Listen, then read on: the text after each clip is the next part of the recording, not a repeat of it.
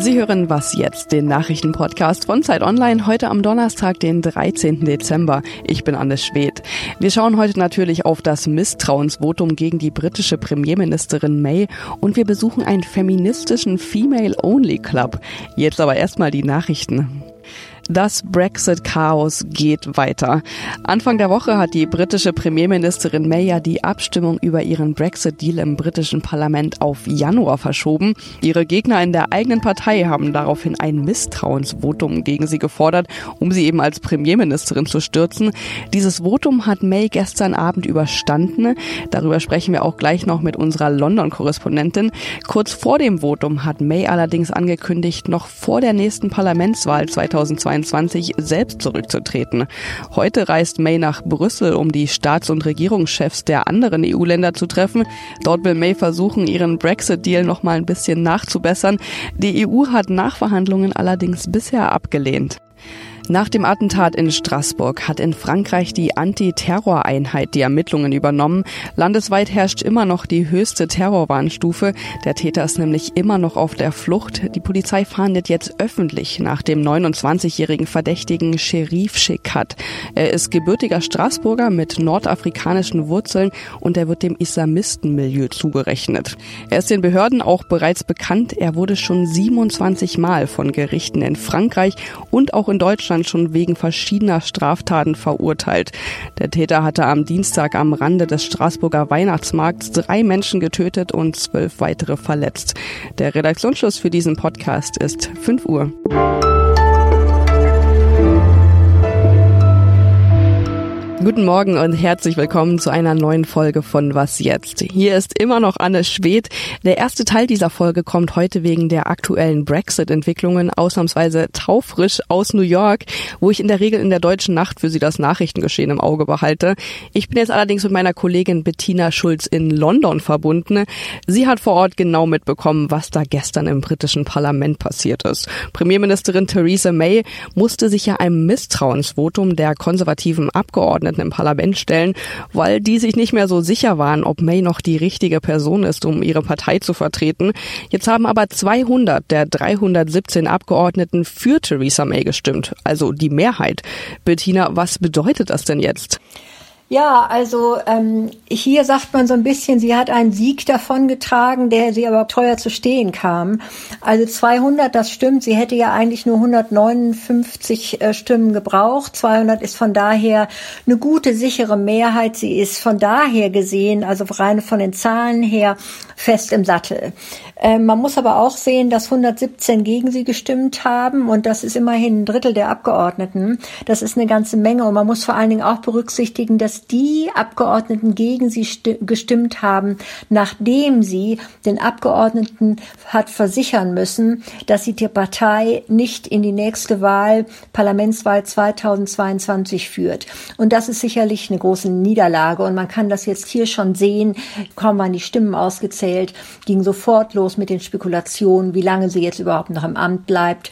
Es wird jetzt schon spekuliert, ob sie vielleicht schon nach dem Brexit im März 2019 zurücktritt oder erst 2021. Also man sieht, ähm, sie sitzt zwar im Sattel im Moment, aber äh, sie ist geschwächt, weil nicht klar ist, wie lange sie überhaupt im Amt bleiben kann.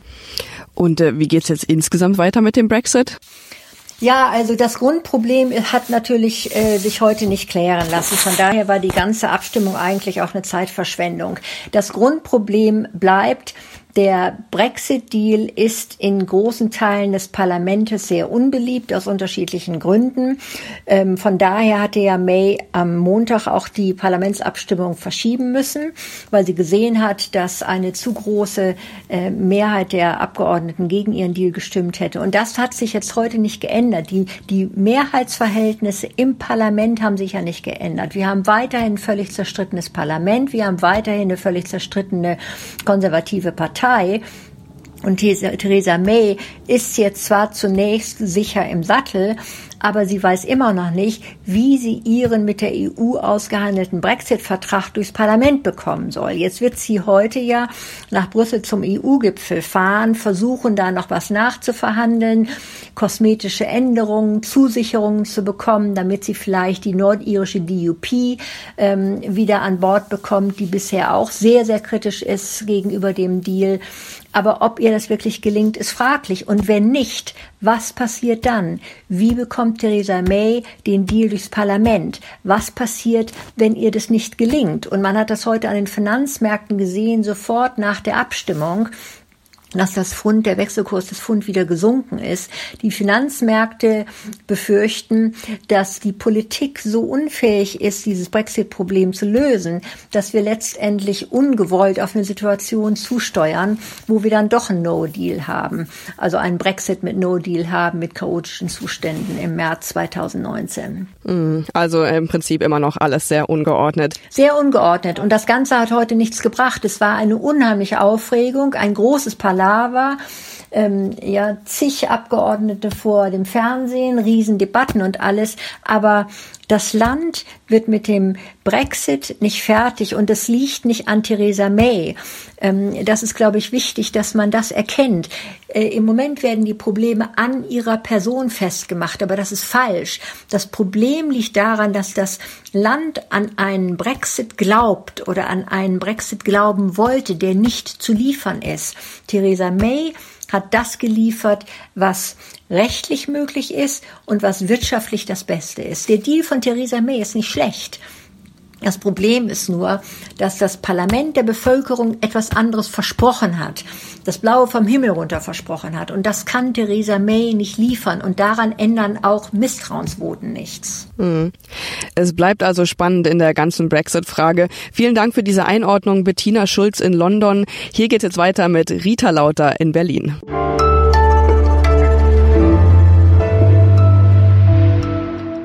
Und sonst so?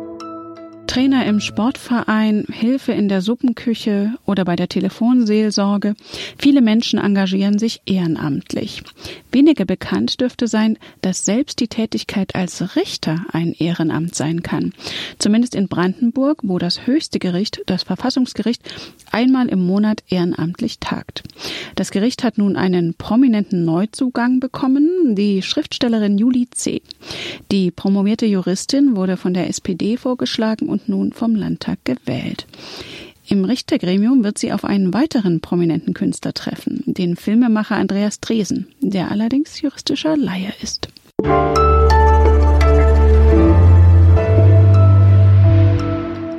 Die Whistleblowerin Chelsea Manning, die Schauspielerin Lena Dunham, die Politikerin Alexandria Ocasio-Cortez, sie alle bezeichnen sich als Feministinnen und sind Mitglied in einem neuen exklusiven Club, The Wing. Er ist nur Frauen zugänglich und soll ein Netzwerk kluger und engagierter Frauen bilden. Caroline Würfel ist jetzt bei mir im Studio. Du hast den Club in New York besucht. Wie war denn das dort so? Das war eigenartig und ganz toll, weil ich eigentlich vorher noch nie einen Moment erlebt habe, wo ich in einem sagen, sehr großen Raum stand und tatsächlich nur von Frauen umgeben war. Also Frauen, die sitzen und schwatzen und Frauen, die arbeiten. Und vor allen Dingen auch in einem Raum, der äh, so ein bisschen aussieht wie aus so einem Wes Anderson-Film. Diese Clubräume von The Wing erinnern nämlich sehr an diesen Film The Grand Budapest Hotel. Also ist alles so sehr pastellig und sehr niedlich. Und das Tolle war tatsächlich diese Entspannung, die aber auch herrschte, wenn man nur mit Frauen in so einem Raum sitzt. Ähm, ich habe dann auch eine Frau da getroffen, Erin hieß die, und die arbeitet normalerweise in Cafés in New York und ist Mitglied seit so ein paar Monaten in eben diesem The Wing. Und die erzählte, dass sie sich immer wieder dabei ertappt hat, in Posen zu verfallen, wenn Männer in Cafés reingekommen sind. Und dass sie das aber tierisch auf die Nerven gegangen ist, sich da immer wieder ablenken zu lassen und in The Wing zum ersten Mal genau sie da sitzen kann und es völlig egal ist, wie sie wirkt oder aussieht.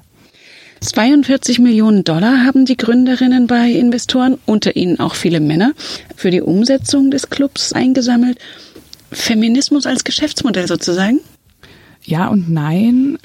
Ja, weil es eben diese 42 Millionen Dollar gebraucht hat, um das Projekt umzusetzen und weil es ja auch einen Mitgliedsbeitrag gibt. Also man muss bezahlen, um in diese Clubräume reinzukommen. Das sind 215 Dollar im Monat.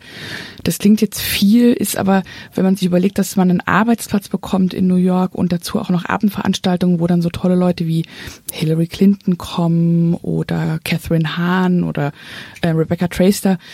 Andererseits finde ich, klingt Geschäftsmodell mal so ein bisschen negativ, kann aber gleichzeitig daran erinnern, dass Feminismus aus der Theorie dann jetzt doch jetzt in die Praxis schafft, weswegen ich das eigentlich ganz toll finde, dass es ein Geschäftsmodell ist und da tatsächlich Frauen zusammenkommen, mal überlegen oder ausprobieren, wie sehe denn eigentlich diese Welt aus, wenn wir entscheiden könnten, wie wir arbeiten, leben und reden wollen. Muss sich The Wing nicht trotzdem den Vorwurf gefallen lassen, auszuschließen, wenn nur Mitglied sein kann, wer diese Geldsumme in jeden Monat bezahlt und wenn auch Männer nicht rein dürfen. Absolut, das ist auch tatsächlich das, womit ich als Beobachterin in diesen drei Tagen da in New York gehadert habe, weil sie schließen natürlich aus. Ich, das Problem, Männer auszuschließen, finde ich, ist da noch das kleinste, weil es gibt ja auch Männerclubs und die Gleichberechtigung in anderen Unternehmen ist auch noch nicht durchgesetzt. Viel problematischer könnte man ja sagen, ist, die Idee von Feminismus bedeutet ja, die Glasdecke für alle zu sprengen. Und wenn man natürlich einen Mitgliedsbeitrag von 215 Dollar im Monat bezahlen muss, um da reinzukommen, die hat natürlich nicht jeder. Und das war auch das, was man beobachtet hat. Die meisten Frauen da sind schon aus der sozusagen Mittelschicht, kommen eher aus privilegierten Häusern oder Familien. Und wer das natürlich nicht zur Verfügung hat, für den wird es schwierig. Es gibt allerdings ein Stipendienprogramm, wo 100 New Yorkerinnen jährlich die Mitgliedschaft bezahlt bekommen. Und das ist auch so ein bisschen das, was ich dann auch in meinem Text ja beschreibe. Es ist ja immerhin ein Anfang. Die Frage ist ja, warum erwarten wir eigentlich von solchen Projekten wie The Wing, dass sie immer alles richtig machen müssen? Man könnte ja auch sagen, ist doch toll, dass es wenigstens für so eine Schicht von Frauen so einen tollen Ort gibt. The Wing soll ja auch nach Europa kommen. Wie schätzt du das ein? Hätte das Modell auch in Deutschland Erfolg? Mm, es soll ja zuerst nach London kommen im Sommer und ich glaube in London wird es sehr gut funktionieren, weil die sozusagen englischen Frauen ja auch so eine tolle Geschichte, sozusagen feministische Geschichte haben und da glaube ich sich deutlich weniger gefallen lassen oder weniger gefallen lassen haben, als es in Deutschland der Fall war. Dann kommt es nach Paris, da bin ich mir nicht so ganz sicher. Die Französinnen sind ja nicht so die sozusagen lauten Feministinnen bisher gewesen. Und in Deutschland sehe ich das ganz ähnlich. Hier hat man ja auch eher noch so ein bisschen Angst vor Feminismus, weswegen ich glaube, dass wenn es einen Ort gäbe in Deutschland, an dem es Sinn machen würde, so einen Club aufzumachen, wäre das auf jeden Fall Berlin. Und da hoffe ich einfach auf die Amerikanerinnen, die ja hier leben, dass die dann sozusagen dafür sorgen, dass der Club voll ist. Und deine spannende Reportage for Ladies Only ist in der neuen Zeit zu lesen. Vielen Dank, Caroline Würfel. Das war Was Jetzt, der Nachrichtenpodcast von Zeit Online. Sie erreichen uns unter wasjetzt.zeit.de und morgen gibt es eine neue Folge.